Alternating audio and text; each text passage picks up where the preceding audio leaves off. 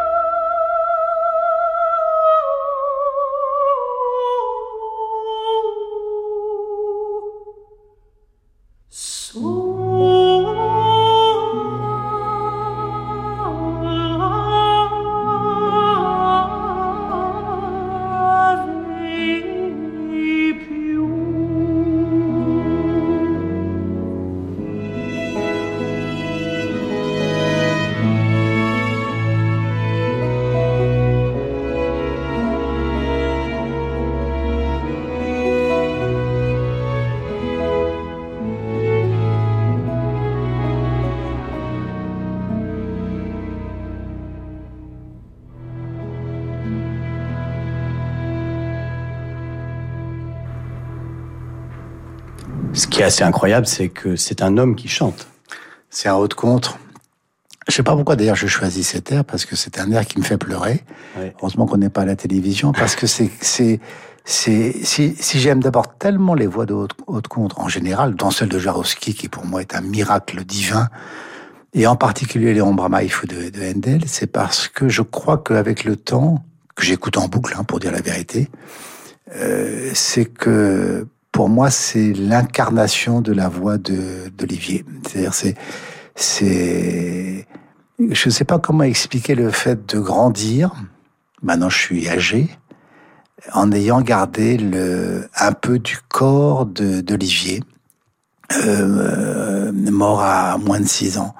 Et c'est ça, être, être jumeau. Hein. Oui, oui. Et, et ces voix de haute compte qui, me- qui, me- qui me bouleversent à ce point, je pense c'est c'est dû à cette à ce souvenir en moi qui est euh, qui n'est pas qui n'est pas provisoire, qui est permanent, qui est quotidien, qui est la voix d'Olivier. C'est-à-dire que c'est pas une, c'est pas un homme qui imite une voix de femme, c'est un homme qui retrouve sa voix d'enfant. Absolument. C'est ça, Absolument. ouais. Et c'est pour ça, je crois que je suis si sensible à cet air et à, à Jarouski et à ses voix en général. Mais c'est vrai aussi d'Alfred Deller, c'est vrai de beaucoup de voix de haute compte qui n'appartiennent à aucun registre habituel et qui en même temps ont à voir forcément avec nos enfances.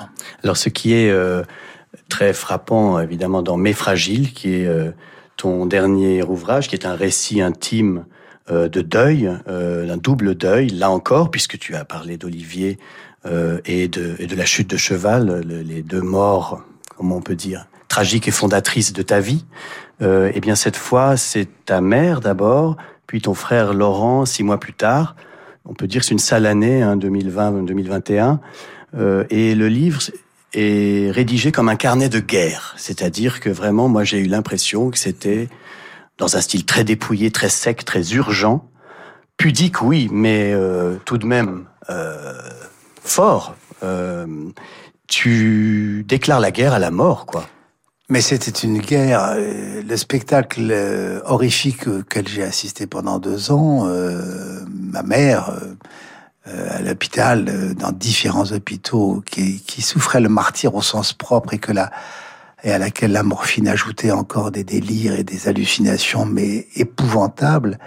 Et puis ensuite, cette chose que que je n'ai toujours pas acceptée, qui est ce frère qui est mort en mars 21 à 55 ans, qui qui a été handicapé et qui a été frappé par le Covid, qui a été intubé. Et là, tu parles de scène de guerre, mais j'étais j'étais à Verdun dans ce dans cette salle de réanimation de de, de Pompidou où Laurent a été intubé euh, et c'est toujours des spectacles affreux. Ah oui, je dirais que même mais que un handicapé en, en tu, euh, Oui, oui c'est- tu comprends c'est- pas ce qui lui arrive. C'est encore en plus fait. qu'il ne Oui. comprend pas ce qui lui arrive. C'est- encore pire que ce qu'on pouvait imaginer. Et, et moi-même, j'étais vis-à-vis de ces médecins qui l'entouraient, euh, comme on pouvait l'être, euh, encore une fois, dans les hôpitaux de la, la Grande Guerre. C'est-à-dire, à la fois moi, moi leur disant, mais sauvez mon frère, sauvez mon frère, parce que j'en étais plus que le seul responsable. Euh, J'avais obtenu sa tutelle non sans mal. Euh, sauvez-le et en même temps ne le sauvez pas. Sauvez-le parce que je voulais qu'il s'en sorte, évidemment, et ne le sauvez pas parce que je Ne savais le torturez que, pas, quoi. euh, surtout qu'il était porteur de ce fameux X fragile. On va en parler, oui, oui. Qui Et- fait que, qui fait que je me disais que la sortie de l'intubation serait un- une double peine et qu'il en souffrirait encore plus. Donc euh, oui, ça a été, ça a été, ça a été un cauchemar. Comme un euh, reportage de, de- d'un- de- en guerre. Je dois dire que euh, il y a eu quelques livres qui ont essayé de parler du Covid. C'est le premier récit véritable, à mon avis, sur le Covid-19, sur, sur la réalité de ce que c'était, la violence de, de la maladie, la violence des soins inouïe, aussi, oui. et, et la brutalité de, de, de ce qui s'est passé, parce que euh, il y a des gens qui ont eu de la chance, qui ont été épargnés, comme euh, moi dans ma famille, mais mais Mm. euh, on, on ne peut pas imaginer ce que ce que tu as vécu avant de lire ce livre. Quoi. Et donc Et vraiment, puis- je dis parce que les gens peuvent avoir peur d'un livre comme ça, se dire mais fragile, encore un voilà un livre euh, sur la mort, sur la maladie. Non, en fait, c'est vraiment un reportage très précis, assez puissant et saisissant sur euh, l'enfer de- du Covid. Oui, et puis c'est aussi cette chose quand même que je voulais raconter, qui est euh, aussi cette euh, cette euh, cette terrible maladie que personne ne connaît, qui est, qui est le qui est le X fragile. Et Alors, je- Le syndrome de l'X fragile a été découvert en 91, donc il n'y a pas très longtemps. Enfin, c'est oui, en, en tout cas, en tout cas, c'est les mécanismes moléculaires qui étaient vraiment découverts en 1991, donc c'est tout récent. Or, c'est une c'est une maladie euh, qui est euh, euh, en chiffres la première cause la première cause de déficience mentale dans ce pays, mais aussi ailleurs, héréditaire. Et la seconde après la trisomie Oui. 21. Oui. C'est quelque chose de, de et, qui est, et qui est une maladie d'autant plus effroyable que non seulement elle est héréditaire. Vous, vous comprenez quand, quand dans une famille euh, naît euh, un trisomique 21 ou un autiste, euh, c'est difficile, douloureux, c'est pas de chance. Le X fragile, j'en ai hérité et je l'ai refilé et, et- et au mien. C'est-à-dire que c'est une et en plus c'est une hérédité. pouvait pas tellement le, le déceler avant l'invention du séquençage du génome. Non, absolument. Donc c'est plutôt récent, voilà. Mais en revanche, le mal, le mal court, comme dirait Oui. Depuis longtemps. Et en plus, plus il passe d'une génération à l'autre, plus il s'amplifie. C'est-à-dire que les Mm. dégâts sont de plus en plus nombreux. Et que, euh, et que pour l'enrayer, la seule manière, c'est que les femmes procèdent soit à des amyosynthèses, soit à des fécondations in vitro. Euh, sinon, euh, Ça le transmet et on empire. transmet et empire pour les femmes. Mm. Euh, c'est terrible, c'est des ménopauses précoces, c'est des, vous voyez.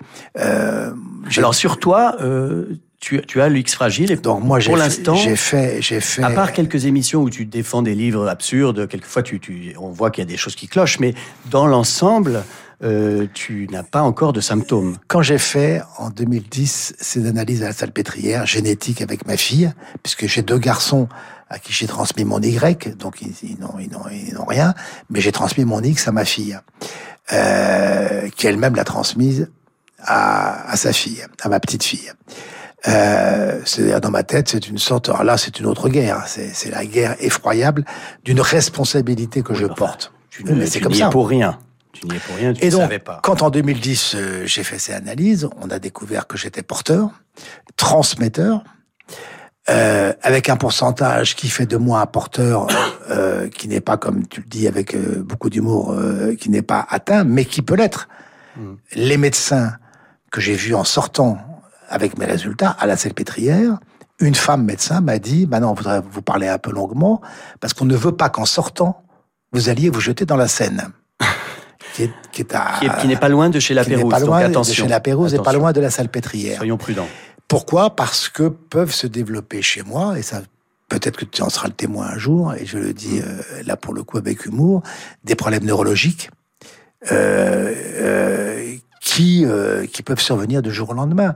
Ma fille, pareil, est porteuse, transmetteuse saine, euh, mais elle n'est pas à l'abri de la ménopause précoce, euh, etc. Et ta fille, ta petite fille va Ma bien petite fille, elle a un pourcent, elle, elle- elle est sublime, mais elle a aussi un pourcentage un peu supérieur à sa mère. Mon frère, une sorte d'épée de Damoclès. mon frère Laurent était lourdement handicapé. Oui, oui. Il est, je l'ai fait reconnaître d'ailleurs par la maison du handicap euh, après après la mort de ma mère. Euh, euh, C'est-à-dire qu'il était atteint d'une forme grave du X fragile qui s'apparenterait, pour ceux qui ne connaissent pas cette maladie, à de l'autisme. C'est, c'est- D'ailleurs, tu n'en as jamais parlé auparavant, mais on comprend mieux pourquoi, par exemple, tu avais défendu euh, ardemment euh, le livre de Clara Dupont-Mono et que tu... S'adapter, qui Ah, était oui. où j'ai tout retrouvé, quoi. Oui. J'ai tout retrouvé. Très beau. Mais euh, encore une fois, si j'ai choisi de- d'en parler là pour la première fois, euh, euh, et non sans mal, parce que je voulais tout ça, je le sais depuis longtemps. J'ai jamais voulu le raconter, jamais voulu le dire. D'abord, euh, je voulais pas que ma fille euh, et plus tard ma petite fille se sentent euh, gênées Oui. par cet aveu, et surtout, euh, je voulais pas, comme toujours, euh, je, je mettais la pudeur avant. Mais là, ça a été pour moi une manière aussi de dire, et j'ai vu beaucoup d'associations, alertons, alertons. Oui. Si on continue, le mal va courir de plus en plus et ne pas être enrayé. Donc c'est aussi pour ça que je le désigne de manière très précise et médicale dans ce livre. Alors, tu as été averti donc en 2010 et euh, en 2018, tu, c'est peut-être une conséquence indirecte, tu publies le syndrome de Garcin, euh, où tu parles d'un autre syndrome, là pour le coup, qui a été découvert par, euh, par un Par ancêtre. par mon grand-père. Ton grand-père. Raymond Et en fait, tu descends d'une, d'une famille de médecins, en fait. Non, Tu- je descends de deux familles de médecins, maternelle et paternelle, sur sept générations. C'est-à-dire Oui. que mes es premiers... le, tu es la rat- le raté de la famille, quoi.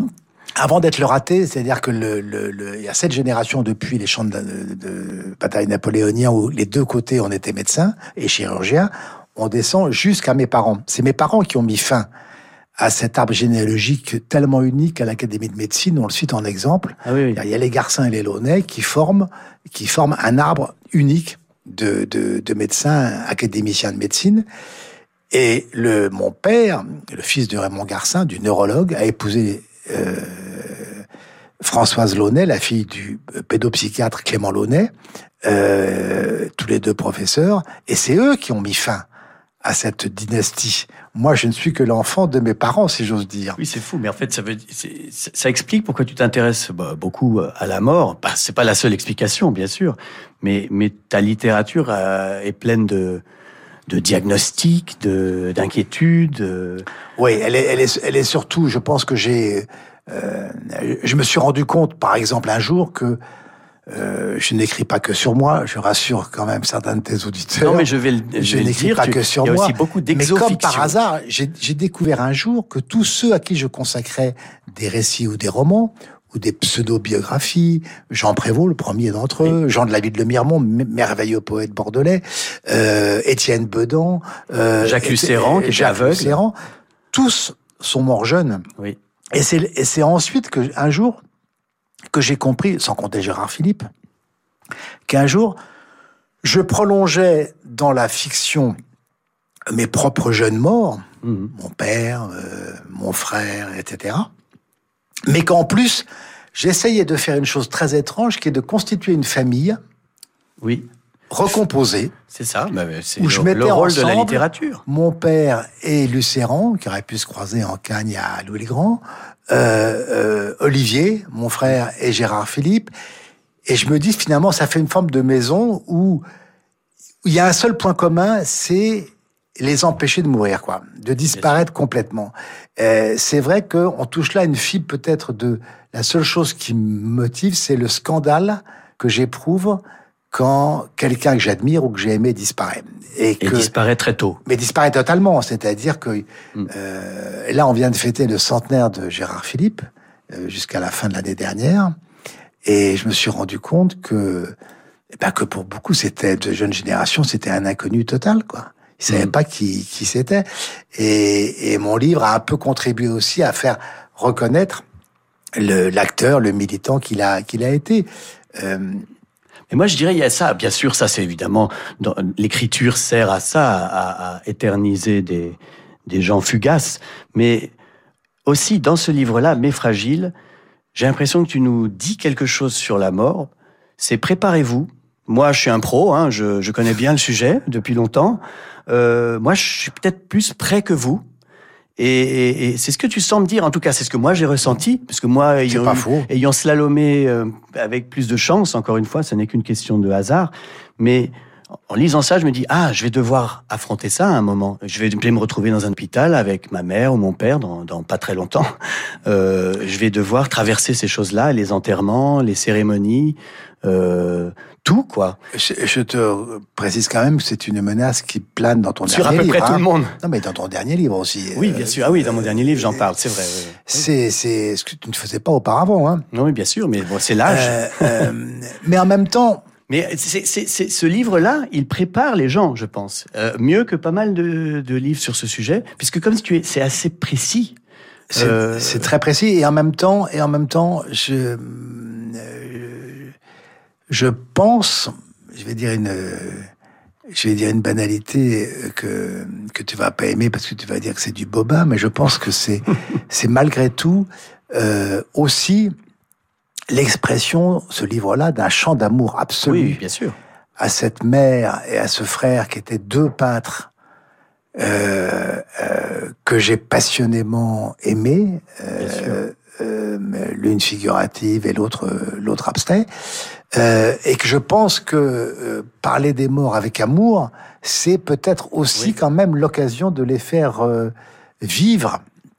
Et, il y a un moment et revivre. Bien sûr. Il y, a un, moment où tu euh, évoques ta mère en disant que vous, euh, vous écoutiez ensemble, euh, au moment où, tu as perdu ton père, vous, vous écoutiez ensemble J'ai perdu mon Eurydice de Gluck pour exprimer ce que vous ne pouviez pas vous dire. Il en est toujours resté entre nous deux une manière d'esquiver ce qui fait mal et de surjouer la bonne humeur, de mettre de la comédie sur la tragédie. On entend un peu un petit extrait.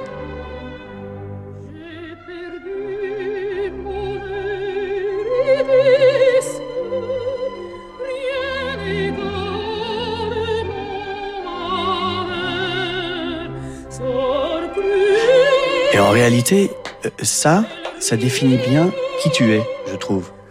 Mettre de la comédie sur la tragédie. C'est-à-dire que euh, je te connais un peu depuis quelques années euh, et j'ai remarqué qu'il y a une grande différence entre euh, ce que tu écris euh, et qui tu es dans la vie.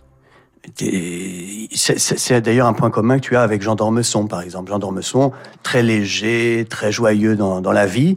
Et quand on lisait ses livres, c'était toujours très, très profond, très mélancolique. Et euh, Sauf, sauf dans ses tout premiers romans. oui, c'est vrai. où Là, c'est très frivole et Très léger. mais, mais effectivement, toi, tu, il y a ce, il y a ce hiatus. euh, donc, comme tu l'as dit toi-même, euh, tu as beaucoup écrit, pas seulement sur toi, mais sur des vies brisées par le destin. Euh, Et, et des vies brèves. T'as t'as parlé, t'as cité Jean Prévost, Jean Prévost, Jean de la ville de Miremont, Jacques Lucéran, mais euh, Barbara aussi, François-Régis Bastide.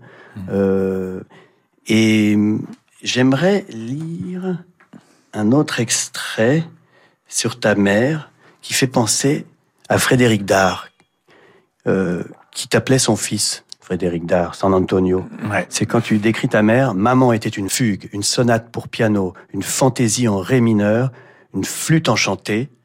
Ça, c'est, on dirait un peu du San Antonio euh, dans cette- ce, ce portrait-là. C'était l'autre Fredo de ma vie. Oui, ah merci.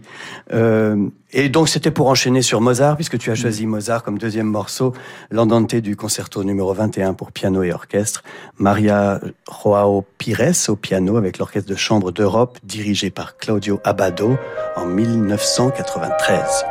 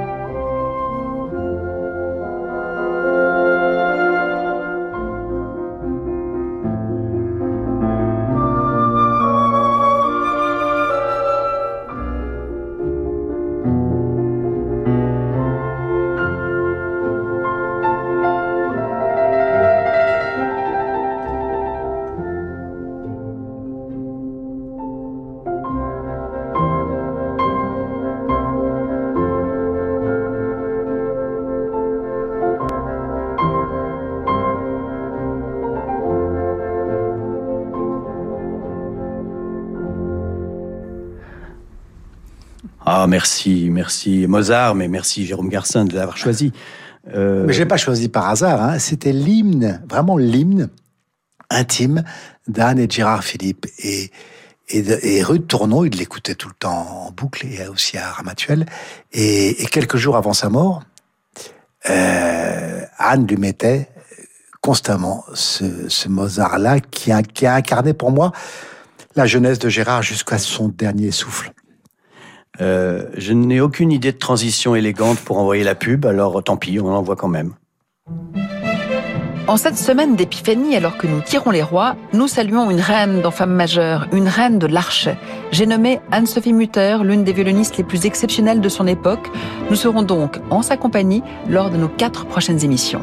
Femme majeure avec Daphné Roulier chaque week-end à 11h sur Radio Classique. L'Opéra de Tours présente sa saison 2023 sous le parrainage du ténor Roberto Alagna. À moins d'une heure de Paris, venez écouter l'accordéoniste Félicien Brut avec l'Orchestre symphonique Région Centre-Val de Loire dans un programme Piazzolla. mais aussi deux opéras de Donizetti, Lucie de la Mer Mort avec Florian Sampay et Jody DeVos, puis Deux hommes et une femme, un opéra comique enlevé, servi par la soprano Patricia Cioffi. Découvrez la nouvelle saison de l'Opéra de Tours sur opéradetour.fr. Radio Classique présente Nos Dames, le nouveau spectacle du contre-ténor Théophile Alexandre et du Quatuor Zaïd au Trianon de Paris le 9 janvier et le 11 avril. Revisitant quatre siècles d'héroïnes d'opéra sublimées dans la souffrance, Nos Dames redistribue la direction musicale aux femmes et les agonies de diva à un homme pour célébrer cette musique au-delà des clichés de genre. Nos Dames, en tournée dans toute la France et au Trianon de Paris le 9 janvier et le 11 avril. Jusqu'à 20h, conversation d'un enfant du siècle chez La Pérouse avec Frédéric Becbédé sur Radio Classique. Et je suis toujours avec Jérôme Garcin pour parler de Mes Fragiles chez Gallimard. Je ne sais même pas si j'avais cité l'éditeur d'ailleurs. Un tout petit éditeur qui vient de démarrer. Il faut, toujours aider les, les petites maisons. Euh, alors je me suis amusé à, à chercher dans ton œuvre s'il y avait un livre où tu ne parlais pas de la mort parce que c'est difficile. Hein. Et il y a ce dictionnaire des écrivains contemporains de langue française. Ils sont tous euh, à l'époque, ils étaient tous vivants. Donc je me dis tiens, je vais, je vais regarder la préface. Par quoi ça commence? Alors, la première édition de ce livre, à 15 ans, je la feuillette avec émotion et un peu de confusion, car elle est pleine de morts. Des vivants qui, à ma demande d'ironique et insoucieux trentenaire, faisaient semblant d'être morts, et oui, je leur avais proposé, et puis se sont métamorphosés en cadavres. Bref, euh, je crois que Jérôme Garcin s'est foutu, même quand il écrit un dico des écrivains contemporains, ça commence par la mort. Je pense que vraiment ce... Cela dit, l'idée était bonne parce que je demandais à tous ces écrivains contemporains... Oui, d'écrire eux-mêmes leur, euh, de leur Claude Simon à Frédéric Dard, oui. en passant par Frédéric Becbédé, d'écrire leur propre nécrologie. Je m'étais inspiré d'un texte de Michel Tournier, oui, oui. qui était le premier à faire ça, c'est-à-dire à la troisième personne, Tournier et Michel, il se faisait ses propres adieux. Oui, puis ça avait donné de très beaux résultats, notamment Sagan qui avait ah merveilleux, qui, euh, qui, qui, est devenu son épitaphe presque universelle. Oui, oui, oui. Je, je, retrouver parce que c'est fit son apparition en 1954 avec un mince roman, Bonjour Tristesse, qui fut un scandale mondial. Sa disparition après une vie et une œuvre également agréable et bâclée ne fut un scandale que pour elle-même. J'étais un jour chez elle, rue, rue du Cherche-Midi, je dis à Françoise, euh, voilà, j'ai une drôle d'idée de ce dictionnaire, euh, etc. Et il faudrait que, que, que, tu me fasses une petite... Euh... On était dans la cuisine, hein. Elle m'a écrit ça, cette, cette, ah oui. cette phrase-là, en trois secondes et demie. Elle m'a dit, voilà, et, et, je suis parti avec l'épitaphe de François. Mais c'est la meilleure et aussi la plus courte. Et la plus courte, parce que je pense citer quelques très très longues qui sont très très mauvaises. Alors, dans Mes Fragiles, il y a euh, cette scène assez bouleversante où la famille chante aux Champs-Élysées. On va pas le passer. Hein. Euh, ici, c'est radio classique, euh, mais, mais la, toute la famille se met à entonner aux Champs-Élysées de Jodassin euh, devant la grand-mère euh, squelettique. à Jeanne Garnier. En, en, phase terminale. Et ça résume bien, je trouve, l'atmosphère de ce livre. C'est-à-dire qu'il y a une tentative de joie et de, de, sortir quelque chose de quand même de positif de la vie, malgré des deuils successifs. Euh, bref, je voulais juste signaler cette scène qui m'a qui m'a marqué. Euh, euh, donc, tu as parlé de la peinture de, de Françoise et de Laurent, euh, ta mère et ton frère. Je suis allé sur euh, Google pour voir les, les, tableaux de Laurent Garcin et effectivement, c'est c'est un, un, très bon peintre, c'est exceptionnel. Hein. Je sais pas si c'est un très bon peintre. Moi, j'aime beaucoup. Ce qui est étonnant, c'est ça explose de, de joie, de couleurs on dirait un générique d'Almodovar. Le, les génériques des films de Pedro Almodovar, ils ont, sont ces couleurs vives. Avec ces, ces couleurs des tableaux, des œuvres brutes, euh, dont parlait si bien du buffet, comme ça, qui sont l'expression hors norme, hors cadre. Oui, oui. De, d'ailleurs, il peignait hors cadre, hein, il mettait même les bords, il les peignait, euh, et surtout dans des, dans des couleurs qui étaient presque une sorte de, de, de réplique, mais cinglante, à sa propre, sa propre condition, euh, condition ouais. terrible. Euh, euh... Mais je trouve que d'ailleurs c'est une bonne idée que tu tiens jusqu'au bout du livre de euh, d'écrire les tableaux euh, de ta mère et de ton frangin pour mieux les raconter eux. Finalement. Oui, mais parce que c'est ma mère, c'était une, elle, elle faisait les bords de scène. Alors là, tu serais content en de chez la Pérouse parce que elle faisait les bords de scène jusqu'à jusqu'au jusqu'à la maison de la radio, euh, euh, qui était mais d'une beauté absolue, mais très très très figurative, un peu impressionniste, euh, avec une douceur incroyable. euh, sans, sans, sans les violences de Laurent, peut-être. Et ce qui était le plus joli, c'est qu'ils partaient souvent tous les deux l'été à Noirmoutier et ils mettaient leurs chevalets l'un et l'autre euh, près des marais salants euh, pour peindre les deux des choses rigoureusement opposées, euh, mais avec les deux chevalets qui s'épousaient entre euh, celui du fils et celui de la mère, et c'était très beau à voir. Il y a un jeu dans mon émission. Et Dieu merci, tu ne l'as jamais écouté, donc tu ne connais pas les règles de ce jeu. Ça s'appelle Devine tes citations et euh, l'invité doit deviner. Je vais lire des phrases qui sont de toi, oui. et tu dois deviner dans quel livre tu as écrit cette phrase. Oui. Voilà. On écrit pour exprimer ce dont on ne peut pas parler. Euh, la chute de cheval Olivier, 2011. Euh, ça, c'est vrai, tu l'as euh, déjà expliqué, mais tu es vraiment assez, c'est bizarre pour un animateur de, radio et de télé, mais tu es timide à l'oral et un peu, peut-être pudique, mais quand même un peu exhibitionniste à l'écrit. Beaucoup plus à l'écrit qu'à l'oral. Oui, encore que c'est un exhibitionnisme relatif, je, je, tous mes livres sont, euh, j'en retire à peu près la moitié de ce que j'écris. Hein. Ah oui. Je vais, je vais vraiment à l'os. Euh, euh, mais Fragile faisait le double. Oui. Euh, Olivier, n'en parlons même pas. Euh, c'est-à-dire que je, c'est, j'enlève pour ne pas trop montrer quand même. Oui, mais là, on écrit pour exprimer ce dont on ne peut pas parler. C'est vrai que ce qui est terrible avec ta situation actuelle d'invité d'une émission de radio, c'est que tu te retrouves obligé de parler de ce dont tu ne veux pas parler. Mais, mais Frédéric, je vais être très, très, très, très sincère. Jusque il y a une dizaine d'années, quand je racontais, par exemple, la scène de l'accident d'Olivier, je pouvais pas aller jusqu'au bout. Je, je, m'écroulais euh, en larmes. Donc, euh, écrire a été le moyen de dire ce que je n'arrivais pas à, exprimer. Mais c'est peut-être à ça que ça sert. Euh, ce que j'ai vécu devant le corps pendant des semaines de Laurent intubé, j'étais incapable sur le moment de, de, le raconter même à mes proches.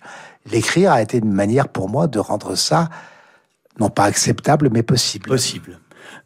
une autre phrase de toi.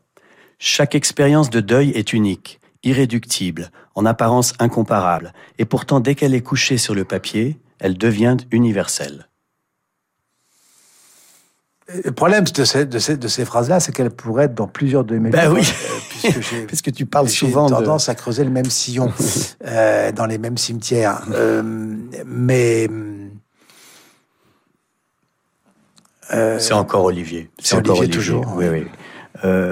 Mais est-ce que cette, cette phrase-là, euh, donc une expérience qui semble unique et qui devient universelle, est-ce que c'est pas aussi une définition de la littérature? Euh, Rushdie pense l'inverse. Hein. Salman Rushdie, lui, il défend le fantastique.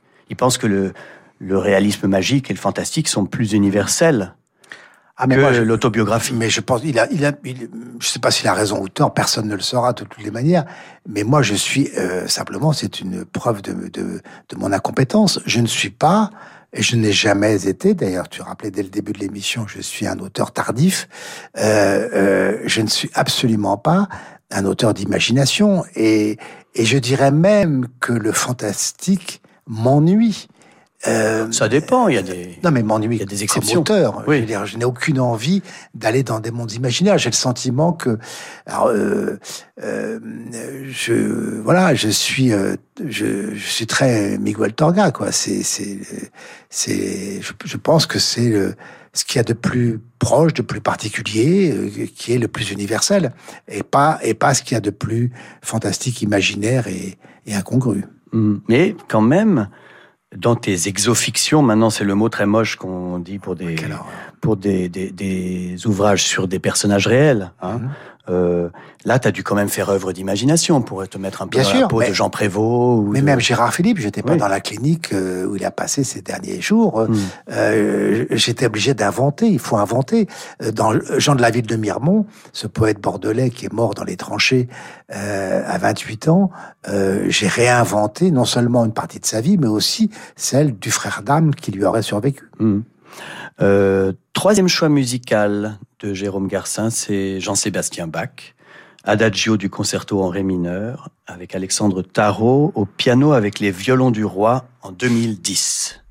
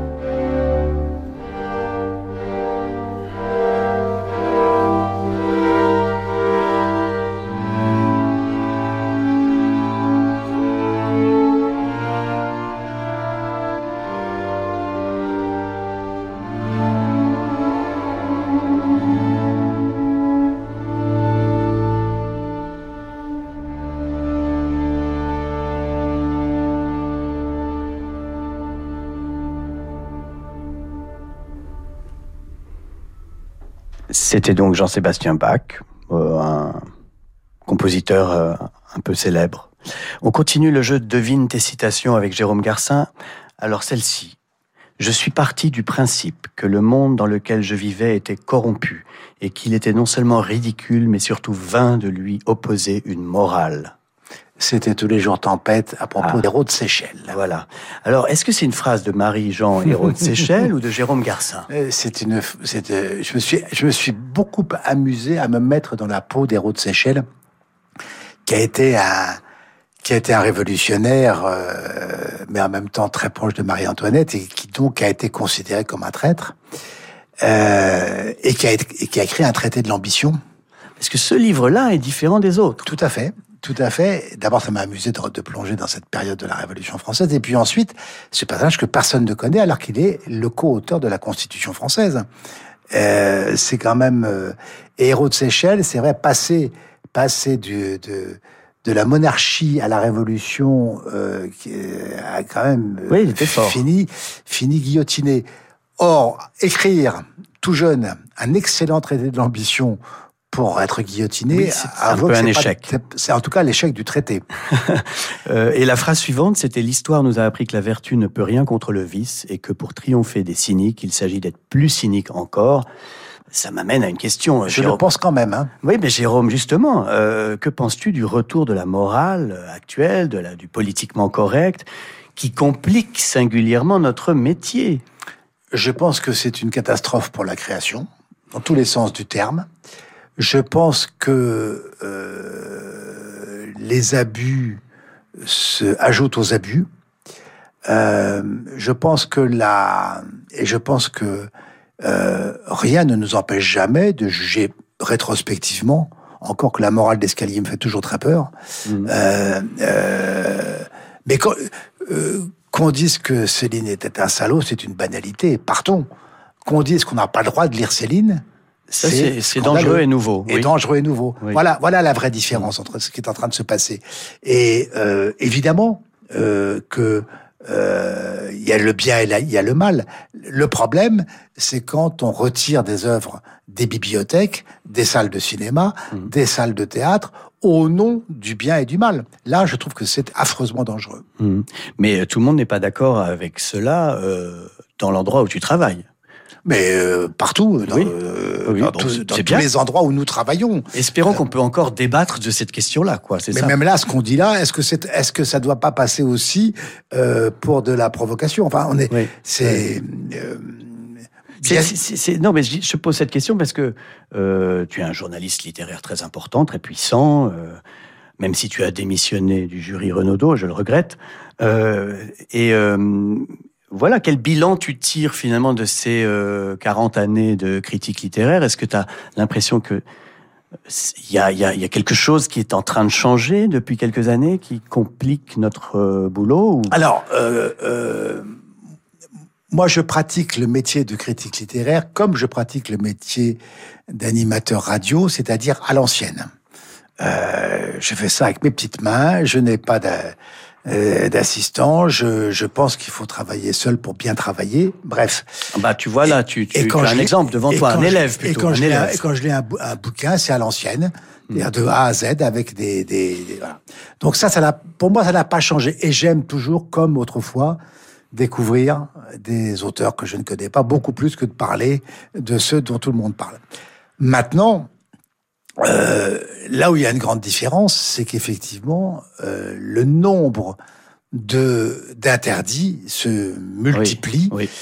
Euh, et que c'est tout juste si euh, je ne lis pas dans un roman que je suis en train de lire les passages qui ont été euh, et je les vois tout de suite relus par un avocat Oui. euh, de la maison d'édition. Ça, c'est très désagréable. C'est-à-dire que, que je, je sens que La littérature s'aseptise. en tout cas, en tout cas que euh, on est de plus en plus sur une route qui ressemble à une autoroute et qu'il faut pas prendre les chemins de traverse. Et qui, est, Donc qui ça, vient d'Amérique, hein, qui vient un peu de, de Euh, New York Times et de. euh, et j'ai le même sentiment correct américain. Absolument, j'ai le même sentiment au cinéma. Oui, ah oui, au Euh, cinéma aussi, ouais. Euh, voilà. C'est un peu toujours les, euh, oui, bien sûr, les sujets des films sont. euh, Et même tout simplement, tout bêtement, des scènes de- des scènes de- d'amour qui sont qui sont maintenant classées X, alors que c'était presque normal il y a 20 ans au, au cinéma. Enfin, des choses toutes bêtes, quoi. C'est pas c'est pas que de la grande morale, c'est aussi de la petite morale. Et et, et voilà. Et euh, donc ça, ça change. En même temps, la seule chose qui n'a pas changé, en tout cas pour moi, au bout de 40 ans et avant que je plie bagage, euh, c'est la liberté que j'ai la chance de, de, de toujours bénéficier dans la presse écrite où j'ai travaillé, à la radio. Euh, et je peux pas donner de meilleur exemple de liberté d'expression que, que le masque et la plume, euh, même si on est sur une radio concurrente. Mhm. On peut même dire, ce qui est inimaginable sur Radio Classique, on peut dire du mal d'un film qui est parrainé par France Inter, au Oui. ma- au, masque, au masque et la plume. Cette liberté-là n'empêche que on en sourit, euh, voilà, c'est amusant à raconter. Il y a de plus en plus de courriers, cela dit, quand, quand par exemple, si on critique Annie Ah, mais le courrier, ou- le courrier d'aujourd'hui du masque et la plume, il suit la pente que tu viens de raconter, Oui, c'est-à-dire oui. qu'il est le prolongement des cette- réseaux sociaux. Cette morale, ouais. C'était absolument pas le cas il y a dix ans. Maintenant, c'est je je euh, je peux donner 40 exemples de, de où tout d'un coup euh, récemment, je me souviens que j'ai parlé d'un film que j'ai beaucoup aimé, qui est le premier film de Charlotte Lebon, euh, tiré d'un roman graphique de Bastien euh, Vives. Monsieur Ouais. Vives. Euh, je dis juste ça, euh, tiré d'un roman graphique de. Mais j'ai reçu 50 mails en disant vous n'avez pas honte de citer un homme qui est euh, euh, euh, qui est soupçonné par la justice de faire l'éloge de la euh, de la pornographie ou de La je ne sais quoi, pédophilie ou de la pédophilie. oui. C'est-à-dire que que et, et, c'était un flot de, de mails du jour au lendemain. Oui, c'est- c'est- ça, c'est un phénomène étrange. Ça, c'est un phénomène Ouais, tout à fait nouveau qui est pour moi, encore une fois, le, le- comme si le courrier naturel du masque s'était branché sur le courrier, les, Oui, sur les, les- témoins- les sur le réactions de- Twitter, ouais, des, des réseaux sociaux de Twitter et des autres. Je prends un exemple de- de- d'une critique, bah, c'est celle de, euh, du, de l'Obs d'hier matin, où tu parles du livre de Justine Augier. Alors là, c'est intéressant parce qu'on voit que quand même, un critique littéraire, parfois, il est habité par certaines obsessions et il peut pas s'empêcher. Ça commence par lire pour l'empêcher de mourir, pour la retenir. Quelle folle illusion, quelle foi aussi en la puissance des mots. Et ça parle de la mort de Marielle de Sarnez. Marielle de Sarnez, qui était la mère de Justine Augier. Justine Augier. Donc finalement, aussi, tu, tes choix, tes choix de, de journaliste parfois coïncident avec euh, Bien sûr. ton, tes, tes Bah, obsessions euh, intimes. C'est comme quand Frédéric Becbédé Ah oui. parle de Simon Liberati ou Bien sûr. Je veux dire que évidemment, il se trouve que là, j'ai trouvé euh, d'abord, je trouvais que Marielle de Sarnez, on, on savait pas qu'elle était morte d'une leucémie foudroyante, Hmm. et je connaissais pas son rapport avec la littérature, et, et que Justine Augier le raconte de manière aussi fort. Euh, aussi forte m'a m'a évidemment euh, touché Oui, ça et- donne envie de le lire. ça et, euh, et on revoit aussi un peu différemment celle qui a été un peu éclipsée par François Bayrou quand même pendant des euh, décennies. Euh, alors, quatrième et dernier choix musical de Jérôme Garcin, c'est Marilyn Monroe. Alors là, un peu de joie de vivre qui revient. My heart belongs to daddy. While tearing off a game of golf, I may make a play for the caddy. But when I do, I don't follow through, cause my heart belongs to daddy. If I invite a boy some night to dine on my fine fin and hattie, I just adore his asking for more, but my heart belongs to daddy. Yes, my heart belongs to daddy. So I simply couldn't be bad. Yes, my heart belongs to daddy. Dad, dad, dad, dad, dad, dad, dad, dad. So I want to warn you, laddie, though I know that you're perfectly swell, that my heart belongs to daddy. Cause my daddy,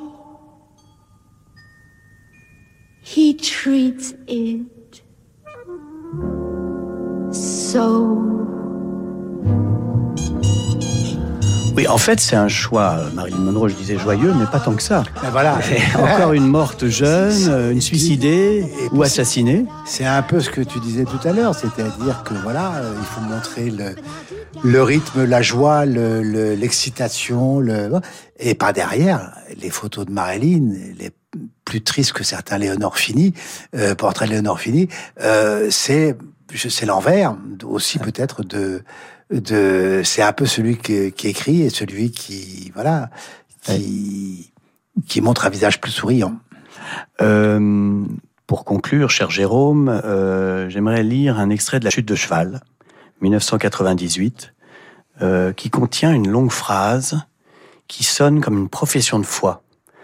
J'aime les gens de chevaux parce qu'ils ne parlent jamais pour ne rien dire, parce qu'ils n'ont de manière et de fierté qu'en selle, parce qu'aucune vanité temporelle ne les détourne de leur travail, parce qu'ils détestent les pattes, parce qu'ils ne pactisent pas avec ce que l'époque produit de plus méprisable, parce que nul ne saurait les duper, surtout avec de grands mots et de belles phrases, parce qu'ils sont durs au dehors et tendres à l'intérieur, parce que beaucoup de leurs rêves sont irréalisables, parce qu'ils ne cherchent guère à séduire, trop occupés à se supporter, et parce qu'ils demeurent avec les religieux et les poètes, les derniers inatteignables. Est-ce que ça n'était pas une sorte de d'autoportrait? C'est d'une part, d'une part, c'est quand j'ai écrit ça, c'était l'époque où, pour te faire un aveu, j'ai hésité à ne pas tout arrêter pour ne me consacrer qu'aux chevaux. C'est dire à quel point la passion avait pris dans ma vie une importance euh, presque excessive, et je me suis posé la question. Euh, deuxièmement, pour qui pratique cet art, parce que c'est aussi un art et pas simplement un sport, l'équitation, je crois que rien ne m'émeut plus, contrairement à ce que font les peintres, les écrivains, les cinéastes, etc., que de consacrer des heures, des nuits, des jours et des jours à obtenir de son cheval une belle figure, alors que tout ça est voué à totalement disparaître. Il n'y aura aucune trace de tout ça. Euh, et moi, je vois certains très grands écuyers euh, qui consacrent leur vie à ça et qui obtiennent de leur cheval des appuyés sublimes, des passages sublimes, des piaffés sublimes, alors que c'est voué Oui. à disparaître en même temps que le cheval. éphémère, oui. C'est-à-dire, C'est totalement éphémère. Or, c'est l'art absolu. Euh, et ça, ça m'émeut terriblement. Nous, on passe notre temps, toi comme moi, à tenter de laisser des traces. Hein Euh, Humblement et, Mais oui, et mais c'est- avec lucidité quand même. mais hein. ce sont des traces. Mhm. Euh, ça s'appelle des livres, ça s'appelle des, des tableaux, ça s'appelle des films. euh, tu en sais quelque chose. Eux, ils sont prêts à tout. C'est pour ça que je parle, que je compare ça parfois à certains religieux. C'est la foi absolue et en même temps aucune ambition de laisser Mhm. une trace ni de soi ni de ce qu'on a aimé. Et ça, c'est chapeau. Pour autant, je continue à ne pouvoir écrire que quand j'ai monté. Oui.